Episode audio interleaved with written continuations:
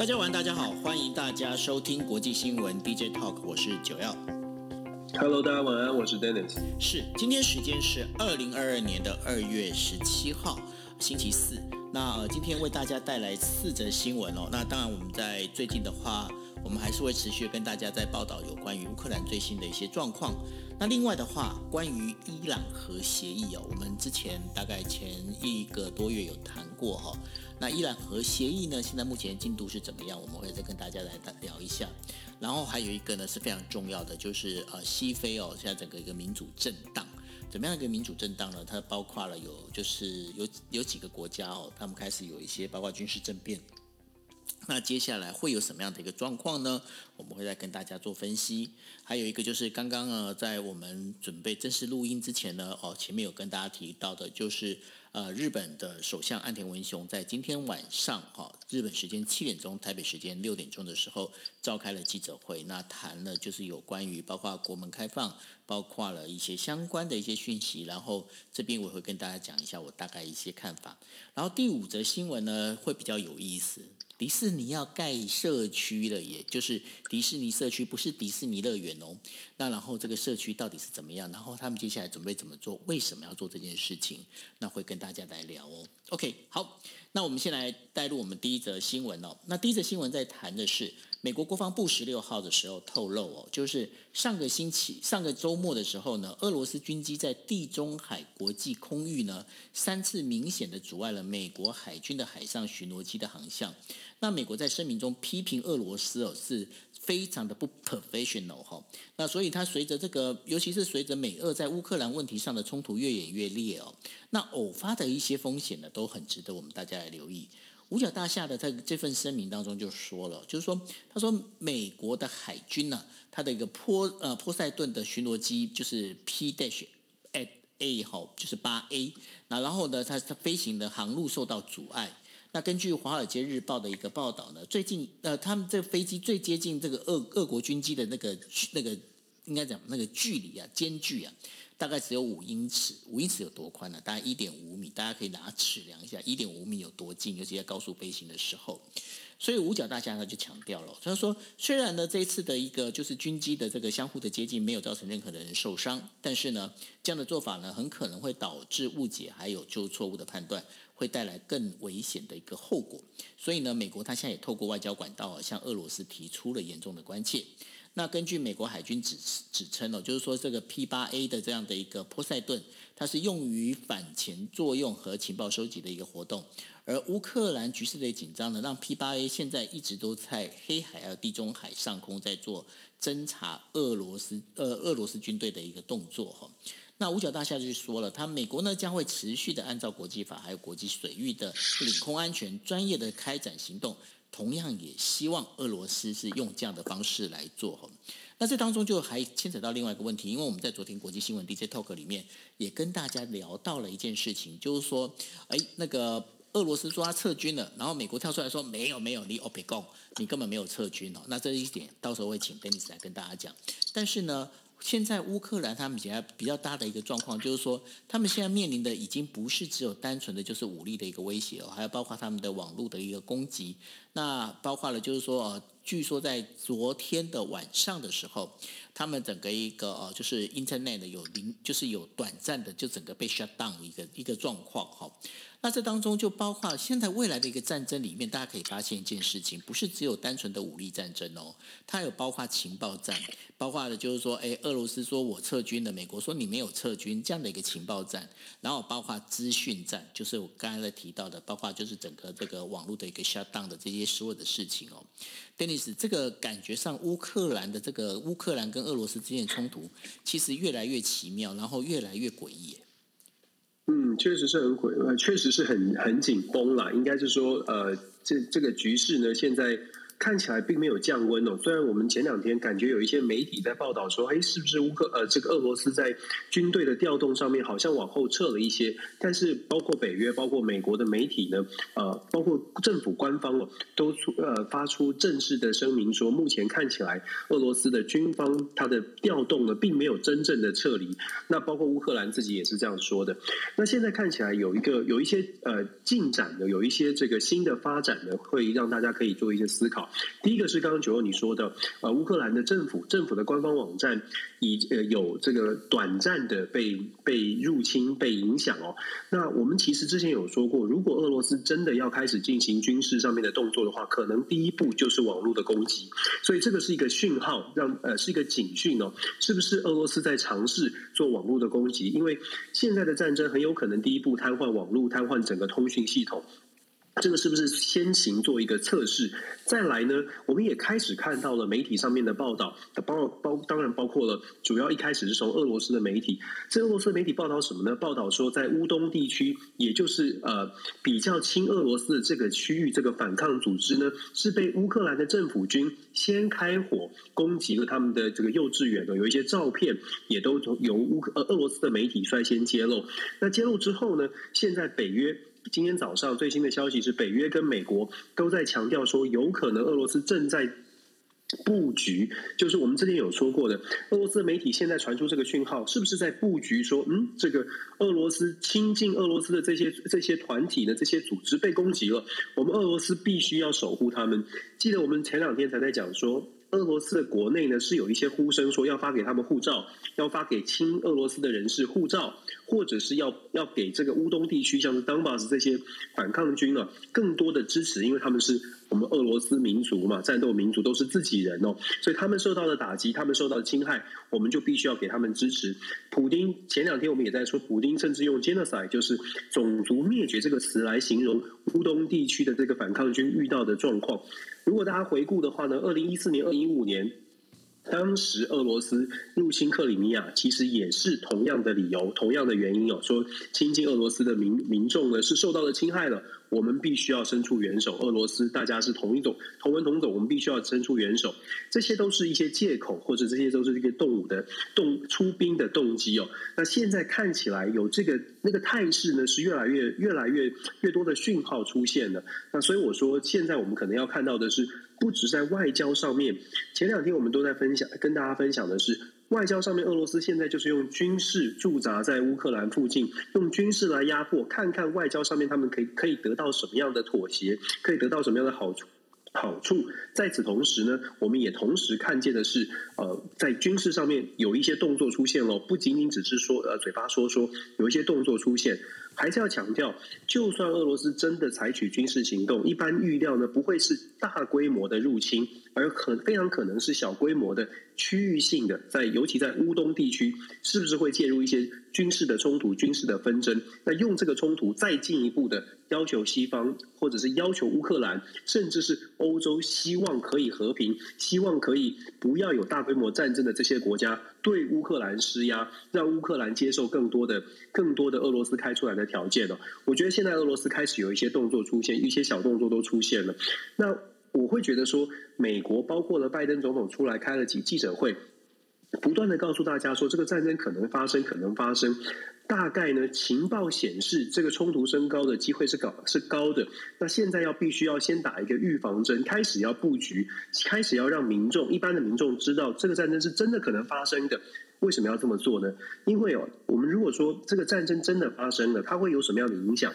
大家可能会觉觉得说这个战争很距离距离我们很遥远，可是我们说全球的政治经济其实是联动的。想象一下，如果乌克兰真的发生战争，它接下来直接影响的是国际能源价格、天然气的部分。虽然我们都说战争发生了，美国会对乌克呃俄罗斯进行强烈的经济制裁，可是可是这个强烈的经济制裁反过来说，俄罗斯也有可能进行反制，也就是天然气的价天然气的输出是反制，就说反反制裁。它的结果会是，就像我们说的，能源价格狂疯狂飙升。那能源价格飙升，相对应来说，物价整个通货膨胀恐怕只会更恶化。所以美国现在呢在做的，或者是媒体现在在告诉大家的是，这个这样的事情有可能发生，先大家先做好一些心理准备哦。希望希望如果真的战事发生的话，对于整个金融市场的冲击可以稍微稍微的小一点哦。但是我觉得现在在做的这个预准备的动作，以及军事上面，我们看到刚刚刚包括九欧我们今天分享的这个军事上面军机的这个距距离非常近。这些消息呢拼凑起来，这个军事冲突至少小规模的军事冲突，真的它的发生机会，我我会觉得它的发生机会正在上正正在升高当中。的确哦，因为呃，现在不管说是欧洲、美国，甚至在日本哦，在对这件事情的分析上头，也都会觉得说，目前的状况还是非常的紧绷。那在这非常紧绷的状况之下呢，其实接下来的话，更重要的一点就是说，我们可以从很多的一些比较。呃，我们没有过去没有注意到的一些相关的讯息，像刚刚呃，就是 Dennis 也跟大家提到的，我也跟大家提到的，就是包括了就是网络战也好，还有这些情报的资讯战也好，还有刚刚 Dennis 提到的哈，就是说呃，俄罗斯他们发的这一些呃报纸发的这些讯息里头，到底它是不是真的？它是不是 fake news？那因为大家也知道，现在有很多的一个讯息里头的话，它其实要作假，要这个它可以以假乱真哦，所以未来的这。其实从乌克兰跟俄罗斯之间的冲突里面，我们可以看到一个未来的一个战争形势。你已经很难很难，就是我们过去的经常在讲的所谓的“眼见为凭，眼见为信”。那如果这个“眼见为凭，眼见为信”都没有办法的时候，到底什么才是真正的一个呃，就是最后的一个标准判断的标准？这好像也越来越难了，对不对，Dennis？嗯，没错。事实上，我们就讲说，呃，网络战争或者是媒体战争呢，或者讯息战哦，你可以看俄罗斯的这个媒体，它所宣传的部分，或者它所它所传递的讯息。现在，现在我们在看媒体的媒体到底是报道事实还是创造事实？就是报道这个事实现在发生的，只是在事后我们说，而且比如说车祸发生了，火灾发生了。媒体扮扮演的角色是告诉大家，现在这件事情正在发生，现在在乌东的情势是真实发生这样的状况，还是说媒体扮演的角色是把现在看见的部分的事实呢，比较比较扩大的，希望民众朝特定的方向去去思考。我们刚刚讲说，为什么俄俄罗斯的这个媒体在报道说乌东地区可能有幼稚园，譬如说被俄罗斯的政府军攻击，乌克兰，乌克兰。对乌克兰为什么会被乌乌克兰的政府军攻击？然后俄罗斯的媒体报道出来，这样的报道呢，其实马上就引发了像乌克兰方面或者是北约组织，他们马上就赶快要进行一些解释，因为他们说俄罗呃乌克兰跟这个当地的乌东的反抗军，其实零星的冲突，像是手榴弹之间的冲突啊，一直都在一过去的七八年之间从来没有间断过。也就是说，这样的这样的小规模的呃，这个军事上面的互相的射击飞弹啦，互相射击炮弹，其实一直都有。只是现在俄罗斯把它特别的强化，说嗯，现在我们又有这个状况了。其实这并不是新，要讲的是这不是新的状况。但是俄罗斯的媒体现在这样子进行报道，它是不是要代表的是说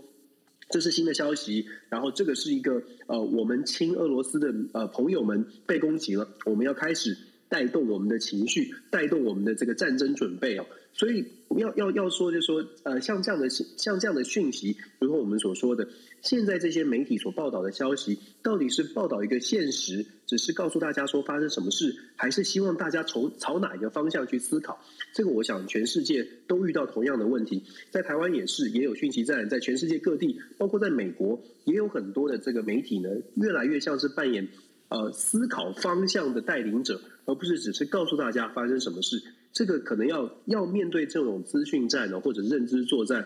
我们要，我们其实之前有说过，最关键的是一般的每一个个人，像我们每一个个人，是不是有那种批判性思考的能力？看到事情的时候可以想一想，甚至运用我们手上的 smart device。就是手机啦，或者是这些讯息呃这些讯息管道，自己愿意稍微稍微的抽丝剥茧去了解真实的情况，至少正反面的想法是什么，然后自己做出判断。我觉得这个很重要。是，所以呢，这个部分的话，也大家可以在就是从乌克兰跟俄罗斯之间冲突里面哦，可以学习一下。然后我觉得说，像这样的一个事情，未来的话，在我们身边应该还是会不断的被发生哈。好，会很多，会越来越多。对，那我们接下来呢，我们进入第二则哈。第二则新闻要讲什么？就是美国国务院发言人呢，普莱斯在昨天有一个一场新闻发布会上面，他就表示哦，他说，美国呢正试图重建伊朗核协议的谈判哦，那现在已经进入到最后一个阶段。那这个消息。对不起，呃，这个消息呢，也让美国原油的那个期货市场，因为重建谈判将被敲定的一个讯息呢，一度跌破了每桶九十一美元。那在八号的时候呢，美国和伊朗在维也纳恢复了间接谈判，而这当中是用欧盟哦来当一个中介，重建这个核协议的一个呃，就是中呃等于说算是中介的这样的一个概念哦。那在讨论的时候是讨论美国解除呃是否可以解除就是制裁伊朗。然后呢，可以重新就是履行这样的一个义务的一个程序哦。如果谈判结束的话，那伊朗的原油出口很可能就会因此而增加。那伊朗核协议呢，其实它原则上它是在二零一五年的时候由奥巴马政府与伊朗温和派的总统哈桑鲁哈尼呢来签署。不过呢，由于对这个整个核协议呢持批判态度的川普，在二零一八年的时候。单方面的退出哦，造成伊朗很严重的反弹。那在拜登上任之后呢，他其实寻求重新回到核协议这样的一个角色。但是呢，伊朗他现在反而他现在选出的一个总统是反反美强硬派的莱西哦。那所以呢，在这部分的话，反而是更加深了这整个伊朗跟美国之间的一个隔阂。那而且呢，伊朗他也会担心一件事情，他担心说，美国政府如果在二零二四年的总统大选中再度的一个政党轮替，那是不是又要再次美国又要再次退出这个协议的可能？这个这个可能性呢？那这个部分的话，其实他现在伊朗对这件事情保持的非常谨慎的一个态度哦。那所以呢，即使是整个协议可以得以重新再建哦，那但是呢，甚至呢，就是美国他。可以告诉你说，哎，我保证不会再离开哦。但是这个这个时候呢，伊朗他也会看到一件事情，就是说美国国会当中啊，还有大量的反对伊朗的强硬派。那这个伊朗就会觉得说，美国你的承诺好像没有那么稳当。Denis 你怎么看呢？你讲到这个，我们分享的重重点呢，就是说，九欧，你刚刚讲到这最关键、最关键就是呃，伊朗他他的这个呃政治人物啊。对于美国重返核协议这件事情，到底相不相信？即便拜登在讲说我们要谈这个协议，可是过去川普片面的、单方面的撤呃撤出这个退出核协议，让伊朗呢伊呃伊朗的民众跟伊朗的政政政府政治人物呢，都会觉得说，就算我们今天谈了，会不会下一次又发生这样的事情哦？所以伊朗的外长事实上有公开的，就就在这两天公开的公开的表示。我们没有办法相信，呃，美国的总统，甚至我们都没有办法相信，呃，自己的总统真的是这个答应了核协议之后呢，呃，可以总统做出的保证，保证美国会遵守，他们都都没有办法相信。所以伊朗的外长是说，希望美国的国会，甚至是参与核协议的这些其他的协调着这些国家的国会呢。都要相对应的发出 political statement，就是政治上面的宣呃声明哦，等于是共同来保证、共同来背书，说这个核协议这次再签的这个核协议呢，每个国家都会共同的遵守，不会有一不会有人就是片面的就退出了。所以你可以大家都要白纸黑字就对了，大家都要白纸黑字，因为信任其实真的国际上面的协，其实任何人都是一样哦，人跟人交往都是一开始是可以信任的，但是当你信任一旦一旦没有了之后呢？再接下来要重拾信任就非常困难，所以其实呃，美国现在的拜登政府虽然在伊朗的核协议上面现在已经谈到第八轮了，那现在国务院呢也说已经进入到最后的最后的过程，最后的这个能不能成功的关键时期哦。原因是因为现在伊朗在当然国内也有很大的压力，因为受到经济制裁。你刚刚讲到，像是油原油的价格会受到波动，确实是这样。对伊朗来说，虽然他们有很多方式还可以走私原油出来哦，还是有收入，可是跟该开放的，就是可以做生意，还是有很大的差距。所以对伊朗而言，它的国内经济受到经济制裁的打击是很大的，所以它是需要解封。可是它要解封，它又必须要说服民众说：“哎，这一次美国会会信守承诺。”我们也刚刚讲到了，莱西他是一个非常非常强硬的反美派。如果反美派因为反美民这个伊朗的民众支持他上台，可是又对美国进行这个无条件的妥协，他自己的在国内也站不住脚，所以要进要找到下台阶呢？现在伊朗丢出来的一个话话题是说，那不能相信这个单一政治人物、单一的民选的领袖说的话，也许可以试图的透过国会各国，你们都是民主国家嘛，透过民主国家的国会也都来背书。这样子呢，伊朗比较比较可以接受，比较可能更愿意去相信哦。所以目前现在丢出来是这样。那美国呢？其实美国的参众议员哦，也有被问到这个问题哦。美国的共和党当然一直都在就是不对对拜登是不满的，可是美国的共和党和民主党的的议员被访问到这个问题的时候，也都在讲说，如果真的拜登跟伊朗达成了某种的协议，就算参众两院的议员呢会有不同的意见，甚至是批判，可是大家其实有一个默契，就是如果这个这个这个核协议新的核协议真的拿回来国会。不知道拜登会不会拿回国，会不会通过国会，会不会要走国会审议这一步？可是如果真的要国会的背书的话，事实上国会是没有办法，也不会去把它阻挡的，因为对于国家的利益来说，还是希望有这个核协议，有这个和平的契机出现的。所以我觉得。现在确实是看到了一个一个镜头，慢慢走向尽头。因为伊朗也确实在一些议题上面做出了让步。我们之前有分享过，他在这个呃交换囚犯呐这个部分，伊朗也确实做出了一些让步。所以最近这段时间，很有可能在虽然乌克兰的局势很紧张，可是伊朗的核协议的部分呢，很有可能很有可能是有是有是会有成绩出来的。嗯。好，那我们谈完伊朗之后呢，我们把这个镜头我们挪到西非哦。西非国家布吉纳法索军事强人那个达米巴呢，在今天宣誓就任总统。那这距离呢，他领导的一个军事政变推翻民选总统卡波雷呢，他才经过了三个星期哦。那在电视转播的仪式当中呢，达米巴在国家最高宪法机构宣誓。他又当然是宣誓拥护、尊重、维持和捍卫宪法，还有国家法律以及军政府所批准的基本法。那达米巴在这整个就是这个转播上头呢，他穿的是一个迷彩服，那头戴红色的贝雷帽，那他系着一个就是呃系着就是布吉纳法索的国旗颜色的肩带哦。那媒体在这个就是宪法委员会的办公室的一个小房间里面，就是参加了整个就职仪式。那整个仪式里面没有任何的外国代表来参加出席。那四十一岁的马米巴，在今年一月二十四号的时候发动了政变，罢黜了就是总统卡波雷。那卡波雷呢，是因为没有办法有效的遏制伊斯兰极端的那个圣战组织在国内哦，就是各地的一个动乱，然后引发民怨。宪法委员会在上个星期呢，正式决定由达米巴来担任总统，还有国家元首，那以及武装部队的最高司令。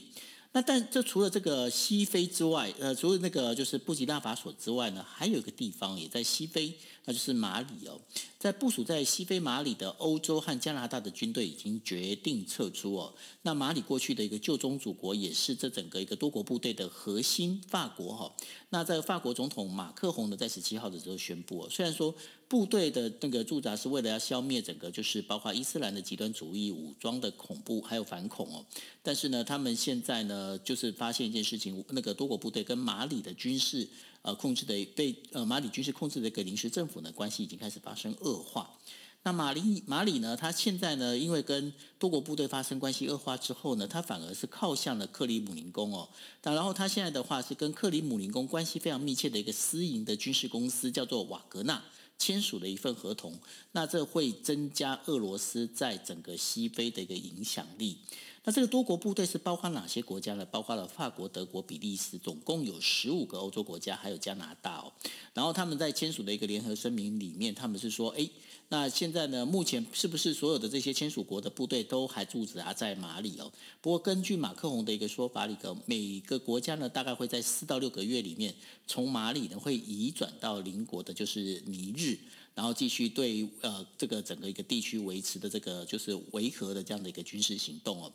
那在二零一三年的时候，法国的一个前奥兰政府的一个执政期间呢，他曾经就是向马里派兵，然后希望能够遏制哦难民从地中海涌入欧洲。然后但是呢，随着这个军队哈死伤的人数越来越增加，经济负担越来越沉重哦，所以在二零二一年的时候就宣布了缩缩减了这整个驻军的一个规模。那目前在呃西非这个西非地区驻扎的多国部队大概有呃两千呃两万五千人，那当中法国军队占了四千人，当中有两千五百人是驻扎在马里。那在这个地区里面，国际呃恐怖组织呃就是基地组织，还有激进的就是伊斯兰国的武装组织十分的活跃。那根据报道哦，由于这个新冠疫情的这个蔓延呢，还有包括经济恶化，使得马里当地的很多年轻人呢，因为没有工作，只好流向恐怖组织哦。那如果说今天多国部队撤离的话，那很可能会导致整个一个社会治安的一个恶化。这整个这样状况看起来，Dennis，这个呃，包括不管是马里也好，或者是呃，我们在讲的就是呃布吉纳法索也好，现在好像都开始走向已经不是算民主化了呢。那好像是跟军呃军队军人之间都有很大的一个关系在。确实是这样啊，我们我们要先先谈，就是说，呃，我们想象当中的民主，我们一直都觉得民主是很好的，就是很理想的。在在台湾，我们也之前有说分享过，民主当然很好，但是每一个国家它在现实的考量上，尤其是它的包括它的经济，包括它的社会治安，种种的因素，会是人民觉得他到底需要什么样的政府来帮助他维持他的生活。我们在台湾毫无疑问的民主是很好的，因为我们大家都有共共享的价值，在西方民主国家，大家会用。这种视角来看事情，可是我们如果跳到非洲的视角，我们换位思考哦。刚刚九，你有讲到一个重点，就在阿富汗撤军之后呢，事实上从去年八月阿富汗撤军之后，整个撒哈拉沙漠地区，我们把地图拿出来看，整个撒哈拉沙漠地区呢，事实上这个所谓的伊斯兰国的。这个恐怖势力事实上是不断的在攻击这些非洲的所谓新兴民主国家。非洲的这些新兴民主国家，他们当然觉得民主也不错。基本上，我们有一些，我甚至最近在做一个做一做一份研究呢，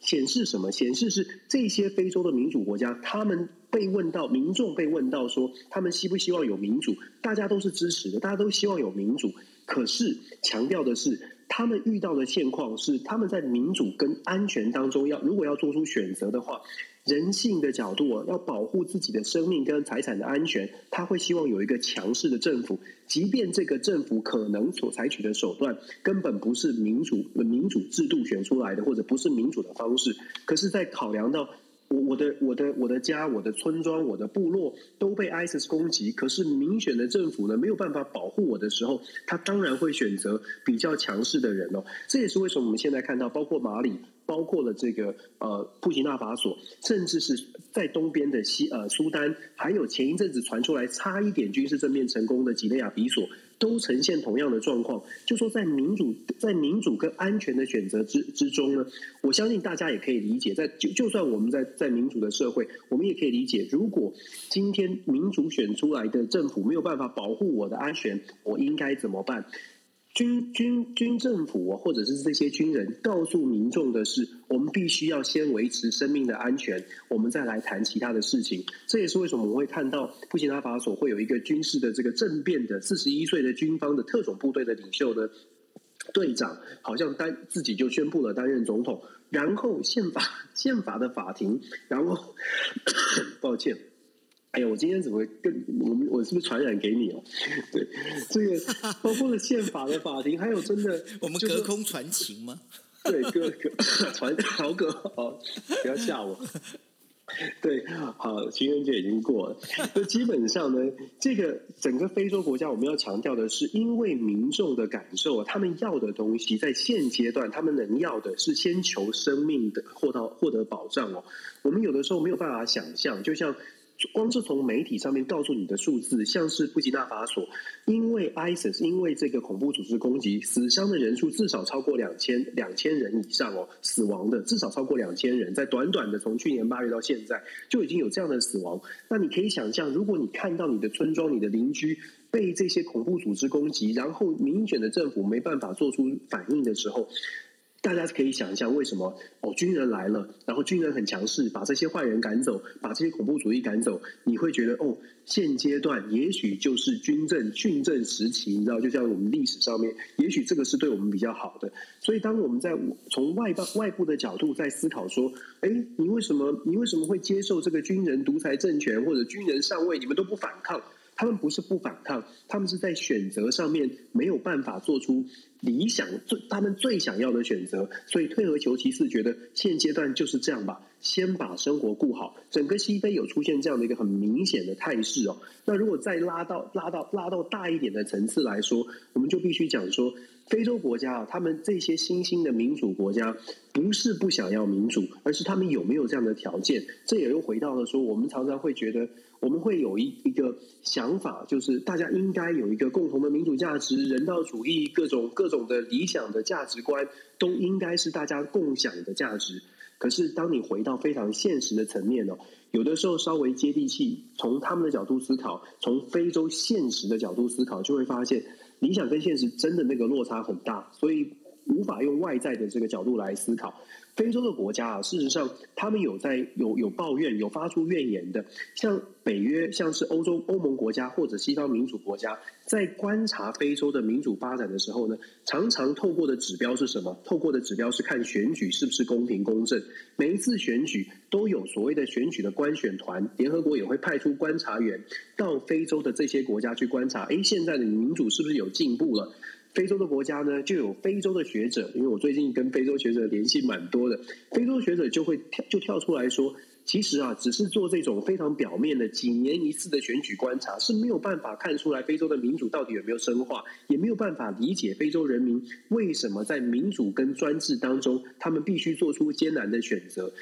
西方民主国家要给非洲更多的不是口惠而实不是的帮助，包括我们昨天才在讲的所谓的全球门户计划，听起来是很好的，但是如果没有办法根本的解决所谓的生命财产的安全问题，恐怕要他们进一步的去思考我们要什么样的民主制度。是有一点要要求，是有点比较是有点高哦。那我们在讲说法国退出，俄罗斯进驻，其实某种程度就是同样的原因。当法国进驻，法国的这些军队呢，帮助西非的这些国家，这些西方民主国家对于非洲国家是不是有完全的认识跟完全的理解？这是非洲国家现在在抱怨的。甚至我们刚刚说的这些被这个军事政政变的国家，为什么？外在看起来，嗯，你你怎么不民主？可是他们对于内在的人民来说，他们并没有那么排斥哦。呃，还是就是说，大家到底认不认识？那俄罗斯给的帮助，你结果你就可以想象了。像俄罗斯啦，像像其他的不是那么民主的国家给非洲国家的帮助，为什么看起来非洲国家比较愿意接受，比较好像比较亲近？原因是因为这些国家给的帮助就是我不管你是独裁是民主，我不管你做什么，反正我跟你保持好的关系，你买我的武器，你我我继续支持你这样的一个影响力。他们看的像俄罗斯，他们看的是他们在非洲能不能增强他们的影响力，他们看的是全球战略的布局。如果可以在非洲布局，如果可以在非洲，譬如说某些国家建立军事基地，甚至在非洲国家介入非洲国家天然丰富的天然资源，这个是他们所看重的。所以。你是什么政权没有关系，你你跟我做朋友，你没有压力，你要独裁就独裁，你我不用你民主，这个这样的策略哦，这种这种我们说步数吧，对于很多呃开发中国家或者是民主价值还没有办法追求这样理想的国家来说，他当然是选择上会比较轻松，他会觉得这没有压力，先交这种朋友，以后再说。嗯。所以呢，这也就代表着，就是未来的话，包括非洲啊，非洲大大家应该就比较清楚的，就是说，呃，其实中国在非洲的琢磨非常的重。那然后现在接下来俄罗斯它也开始做介入哦。那这也是我们经常在跟大家提到的，就是过去哦，过去是一个美国我们在讲的就是一超多强的一个社会呃国际形态哦。那现在的话，美国越来越弱势之后，它必然是。多强的一个形态，那多强形态里面包括了不管说是欧洲的欧洲各国也好，美国也好，然后呢，这相关的这些国家呢，他们开始会自己会去思考一下，什么样的事情对我自己国家的利益才是最好的，对不对？没错，没错，会越来越多国家站在自己的角度思考。是，那这也是我们会给大家带来的一个思考的一个方向，吼。那呃，第四则新闻呢，其实是呃，大家很多人都会很关心的，因为岸田文雄呢，日本总理岸田文雄呢，在呃今天晚呃，应该是说十七号的晚上，呃，就是台北时间六点钟，日本时间七点钟，他在就是召开了一个记者会。那大概有几个重点哦，因为他说明的就是包括了整个就是全面呃缓解新冠疫新冠病毒的边境措施的一个政策。然后呢，他准备是要有做开放入境呃日本之后呢。不管是在家中指呃家中或者是在指定设施的这样的一个我们在讲的一个呃就是呃隔离的一个时间呢，那如果满足一定的条件的话，可能这个时间可以从七天缩短到三天，甚至可以免除隔离哦。那这当中的话，当然免除隔离的话，最主要他在讲的有那个条件里面，可以先跟大家来讲，就是说，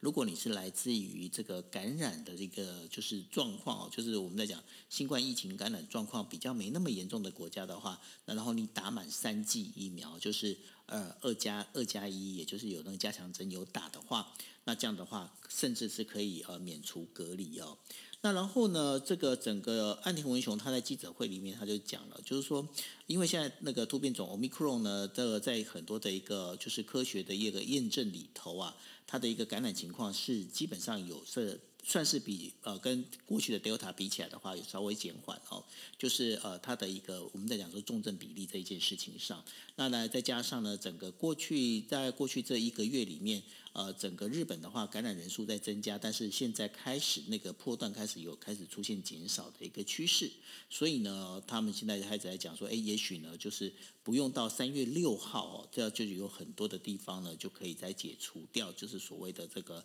我们在讲的蔓延防止的这样的一个事情。不过，不过，那他现在最主要的一个重点，他在讲，就是说，呃，现在的话，边境放宽的这个事情里头啊，呃，可以从每天入国人数呢，从三千五百人可以增加到五千人，但是在以旅游为目的的入境的外国人呢，目前还在讨论的阶段，所以他目前的话，他还是锁定的，包括了就是。留学生还有就是商务客哈，这才是一个最主要它主要的一个重点。那另外的话，因为现在的话哦，它还在加强就是第三季的一个施打哦，它希望能够尽快的加大它的一个努力的一个呃，就是方向能够达到就是一呃一百万剂的这样的一个就是稳定的一个就是施打的一个剂量。那另外的话，就关于这个青少年的这个第三次接种的率接种率啊，它也希望能够开始要提高哦。那在这整个一个这个岸田文雄的记者会里面，可以其实我觉得朝日新闻的今天的呃就是晚报写的一一篇，我觉得就是头版头啊，我觉得他讲的还蛮重要的哦。就是说，你今天你边境解呃解封之后，其实有一个蛮大的一个问题，就是所谓的人才问题。为什么呢？因为在这两年里面哦，包括了翻译跟导游人才呢，有大概两到三成的人呢，都已经面临失业或转业。那因为他们面临失业转业的这样一个状况，如果你今天你要重新你再重新开恢复，然后包括旅游的部分你要恢复回来的话，其实呢，在短期里面还是有一些问题会发生哦，因为人就是不够用嘛。因为包括了，因为有很多人他们可能转业之后，你今天你要再跟他讲说，哎，我们已经那个，我们已经就是呃这样已经就开放了哦，可以回来了哦，但是。因为没有人知道说，那接下来会不会哈，会不会还有再一次下一波的一个疫情会发生哦？那如果他今天他在两年里面他已经把它转业，他已经转型成功的话，他根本就不会想回来。所以，那这件事情呢，其实不是只有发生在日本哦，在台湾的话，其实呃，台湾的这个旅游业也发生了类似的状况。因为呃，我想大家你们身边如果有很多是在旅游业工作的朋友，大概就会知道。很多人呢，他们因为在这两年里面根本没有办法接到，就是不管是导游也好，或者是旅行社工作的一个员工也好，那他们没有办法有一些呃，就是持续的这个等于说。维持他们自己薪资的这样的一个生活生活呃，算是生活所需的这样的一个薪水的这样的一个工作，他们有很多人开始就寻求转业，那有可能可能去做 Uber，可能有去去找其他的工作。那你在这个就是说哦，那我们现在重新旅游重新恢复了，这些人能不能马上回来？其实很难。那很难的一个状况之下，那造成了现在旅游业其实面临最大的问题，就是基层员工哈，还有包括旅行社的这些导游哈，这。本身现在其实是人力短缺的，有一个很严重的一个现象。那这也是现在呢，哦，就是包括了交通部观光局哦，它必须要去解决的很大的一个问题。不过，Dennis 在美国的话，这个旅游这件事情状况应该比较没那么严重，对不对？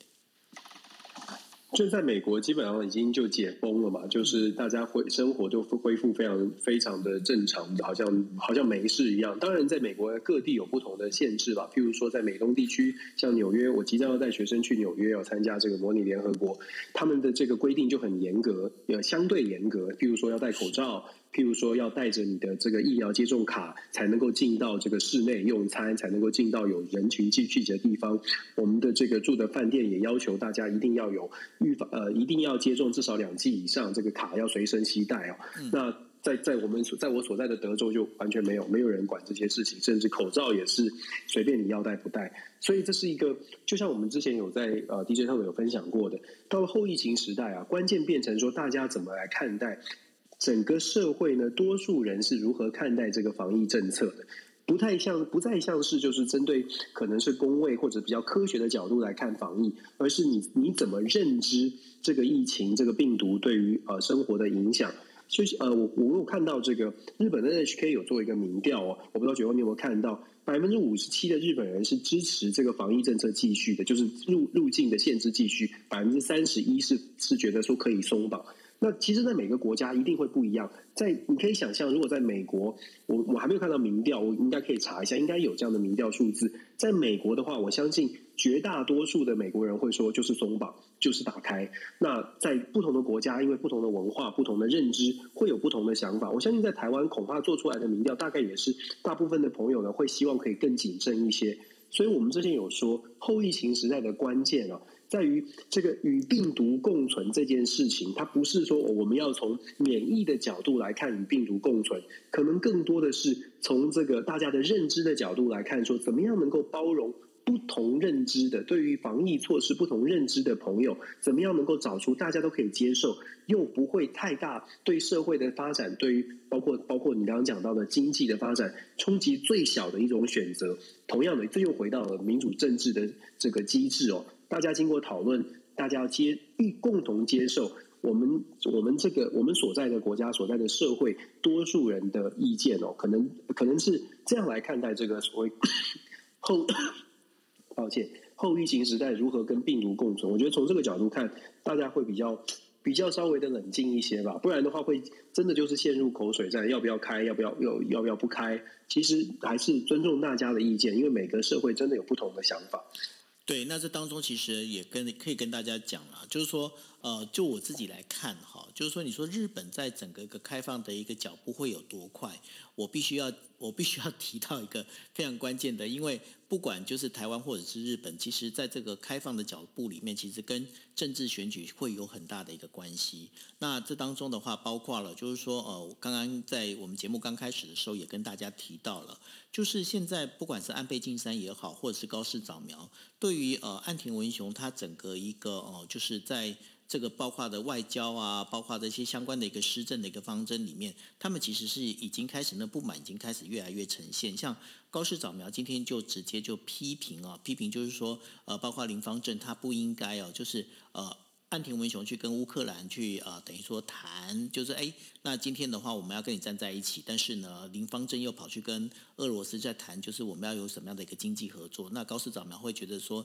那你这个是不是让人家觉得说，日本你这个就是好像是啊墙头草两边倒这样的一个概念哈？那另外的话，在日本的话，日本他们其实有一个蛮有趣的一个趋势，什么样的一个趋势呢？当你今天你的那个防疫政策越越抓得越紧。其实你的民调可以越高。那如果你今天你的防疫政策没有抓紧的话，那大家会觉得说，你看，你看那个呃，就是感染人数上升了，然后有这些相关的，那你的那个呃，就是你的民意调查就开始往下掉。那这当中就是牵扯到，就是我们接下来今年的话，日本会呃，就是呃参议院选举。那参议院选举对于岸田文雄来讲，其实是一个非常非常重要的意义。为什么呢？如果今天安倍晋三要把岸田文雄拉下来，就是要靠着参议院的选举这一场。这场如果打下去的话，让岸田文雄如果输的话，他就想必的他必须要交出他的这个总理的这样的一个职务哦。所以对于岸田文雄来讲，他现在真的是且走且珍惜，他自己要很小心的去走每一条每一步路，那每一步棋。那其实，在自民党内的话，很多人也是对这样的一个位，对这样的一个事情，他们现在已经有各自一些想法，包括呃自民党内的保守派的话，对这件事情其实他们看法也是各自有各自的分歧吼。那所以呢？接下来会怎么走？其实老实讲，我觉得说大家其实不用那么的，我我个人呢，这我必须讲，这是我个人的一个想法。我觉得不用那么大的期待。那对于我的话，我大概我会把，我还是从我从以前就一直把这个时间，我一直把它放在二零二三年。我觉得说在二零二三年的话，你想要到国外去旅行这件事情的可能性会比较高。那但是呢，至少在这一年里面，大家可以在试行错误，然后可以去踹很多不同的，我觉得那是对的。那用这样的方式去走。那但是呢，接下来还有一个非常重要的一点，就是说未来的旅行形态会怎样？大家不要期待说未来旅行形态可以恢复到二零一九年之前的这样的一个模样。我认为那可能性至少在未来的这是四到五年里面是不可能发生。那会复原是怎么样一个状况呢？大概有几个关键字。第一个呢，就是我觉得它在单一定点的一个时间会有拉长，拉长，也就是说，今天的话，它可能在某一个地点里面，它会做一个比较深度的旅游，因为在过去哦，我们在去海外旅游的时候，我们经常是说，哎，我今天我可能到南法，我或者是我可能到，我可能去玩一整个一个区域哦。那对于大家可以思考一件事情，如果当你去玩一整个区域的时候，相对的你的感染风险就会拉高。那所以呢，你比较可能会去做的是做定点旅游，定点然后深度的旅游。那然后呢，另外一个就是当然就是呃，如果可以的话。我相信，就是有很多人会，比方说，你如果去日本的话，自驾游肯定又比你搭交通工具来的，让你会觉得更安心一些哦。有一些相对的一些不一样的一个旅游形式，它大概会出现。那会出现的一个状况，那变成是说，未来这些呃，包括了不管说是呃，这个我们在讲的硬体设备也好，交通设备也好，甚至在旅游概念跟旅游防疫的这样的一个想法里头也好，其实都会有不同的变化会发生。那这是我自己个人的一个看法。OK，那 Dennis，你要补充吗？没有，我只是好，我我我 我好希望可以回台湾，好希望可以去日本。当然，这这个就说，只只能说希望，真的是实实际的数据数据来说，希望疫情可以下降。那也很希望大家都可以平安健康了。当然，我知道这是最重要的。那在在此之前呢，大家就配合吧。说有什么防疫政策，我们就配合。如果真的想回台湾，我们就看怎么样配合呃政策吧。呃，必我今年是我看今年是必须要回去了，毕竟今年应该是可以。今年在下半下半年的话，我觉得应该台湾台湾现在在思考，就是呃，包括做一个有有限度的一个松绑。我觉得是有可能的，所以可以期待了。对啊，我也是，我也是这么期待的。对啊，真的两年没看到父母，实在是很难受。对啊，你回来之后，我们可以再找那个我们经纪人，然后顺便找孔医师一起来开一个那个 那个算是见面会。没问题啊，这个会会有群聚的问题吗？应该没有吧，希望不要。没没有没关系，我们可以我们可以没关系，我们有孔医师可以问他，这样算不算是群聚？对我我们可以没有请孔医师带那个亚克力板。OK，好，可以。好，那我们进入第五则。哦第一，其实第五则新闻跟第四则是有一些相关关系。为什么？待会跟大家讲哦。那第五则新闻在讲的就是说，美国迪士尼在十六号的时候宣布，它将要着手呢，在美国开发呃住宅区。那这个呢，它会将就是过去经营主题乐园的经验运用在住房还有设施的一个设计以及居民社区管理当中哦。那目前它并没有透露，就是说什么时候要竣工，然后所有的总建设成本大概是多少。但是呢，它这个应该是就是迪士尼的这整个公司里面新的业务的典范了。然后这个地点在哪里？在加利福尼亚州的一个山谷，叫做科切拉谷。然后这个地方第一个项目呢，它大概整个一个占地面积是有二十四英亩，相当于是九点七一万平方米的一个湖泊周边呢，它要建设成一个独栋住宅，还有公寓。等等的这个住这个住宅群哦，那这当中呢还会为五十五岁以上的老人准备一个区域。那这个是由一个叫做 Imagine Earning 的这样的一个团队来去做的哈。他们是负责这个，包括这个这个团队其实过去是负责整个迪士尼乐园的设计跟开发。那现在他参与的这整个住宅区的一个开发，但完成之后呢，他还会把过去曾经在迪士尼乐园里面。接待过宾客，而且是受过培呃服务培训的这个有训练的这些员工呢，一起来加入到这个社区管理的一个服务哦。它这服务里面的话，还会用会员制，包括了会让参与者呢有包括烹饪课程啦，还有包括一些健康的促进的一个 project。那根据这个乐园部分部门的这个主管呢，就是叫做呃，就是达马达马罗，他是这么讲哦，他说我们要开始要把说故事发展成一个就是故事的生活，所以呢，迪士尼呢，他也在开始就是。去找就利用他这个，包括他在经营乐园的这相关的这些 know how 哈，他开始要发展一个新的业务，尤其是在二零二三年的时候呢，迪士尼是创立一百周年，那迪士尼希望呢未来可以跟更多的开发商来合作，持续在美国还有其他地区来发展这开发这个住宅区的业务哦。那为什么我说这一则其实跟上一则就是第四则其实有关系？这也是要跟大家讲的，就是说在后疫情时代哦，未来。你包括乐园它本身的话，其实它也会开始发生一个转型。那包括了就是很多，你就不是只有人有斜杠，包括了我相信的，就是有一些呃游乐设施，有些旅行社，他们都要开始有一些斜杠。也就是说，你要从事不同的行业，把你的 know how 重新发展出去哦。那像我就觉得说，如果加那个加州有这样的一个，我还真的很想去耶，Dennis。